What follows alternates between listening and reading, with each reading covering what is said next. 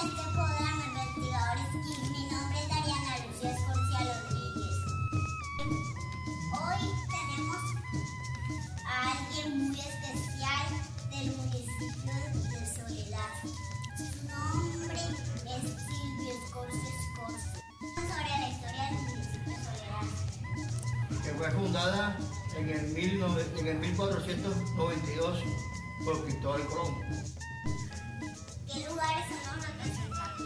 Representativo en la Plaza de Soledad, la iglesia y el Museo de Gobierno de Soledad. El. La butifarra con el hueyuca. ¿Qué personajes conocen de nuestro municipio?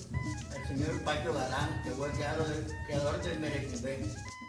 Muchas gracias por estar en el programa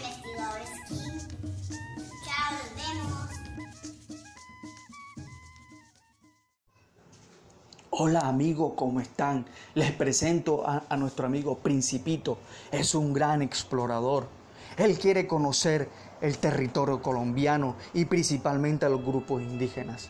Visitaremos primero el departamento de La Guajira, donde se ubica el grupo Guayú, un grupo amplio y diverso, rico en cultura. Al igual llegaremos a la región Pacífico y conoceremos a los Embera Chamí. De igual manera, estaremos visitando al oriente colombiano, a la Orinoquía, al grupo indígena Guayabero. En el sur de Colombia también encontramos a los Nucac Macú, grupo indígena muy interesante que se ubica o viaja o anda explorando entre los departamentos del Caquetá y el Amazonas. Tengan en cuenta, chicos, que también me he enterado que nuestra constitución en su artículo 84 se defiende los derechos y los resguardos indígenas o los territorios donde estos grupos viven. Es decir, que son importantes.